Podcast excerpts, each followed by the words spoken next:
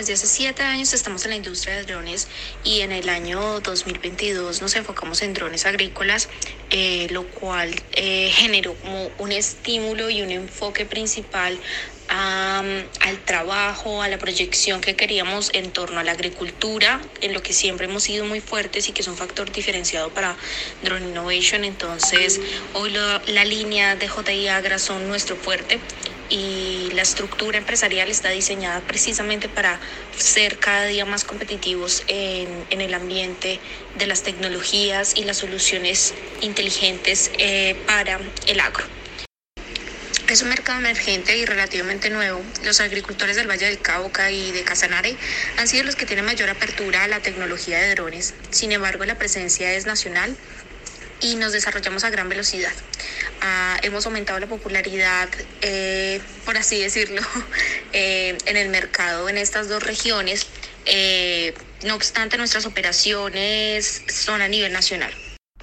Las ventas de drones agrícolas en 2022, en menos de un trimestre, ascendieron a 88 aeronaves no tripuladas, eh, sin embargo, la meta para 2023 es superar las 166 eh, drones en Colombia en esta línea de agricultura.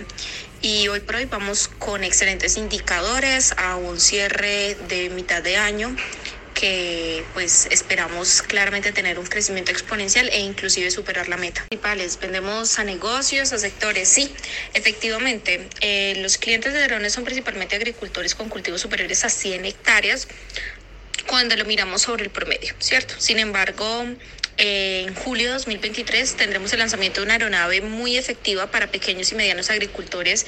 Es una aeronave denominada T-20P. Eh, y adicionalmente están los prestadores de servicio. Estos son personas que hacen la adquisición de los dispositivos de las aeronaves para flotas y lo que generan es una alquiler que a través de su prestación de servicio pues facilitan la accesibilidad a este tipo de tecnologías para agricultores de, de monocultivos y de cultivos mucho más pequeños. Sí, y también está el caso de quienes son agricultores eh, medianos y grandes y prestan servicio de manera simultánea a sus vecinos y a a compañeros de, del mismo tipo de cultivos o de zonas aledañas. Entonces, este es un sector donde se ve mucha colaboración y donde los tipos de clientes pues, se definen básicamente en agricultor y prestador de servicio.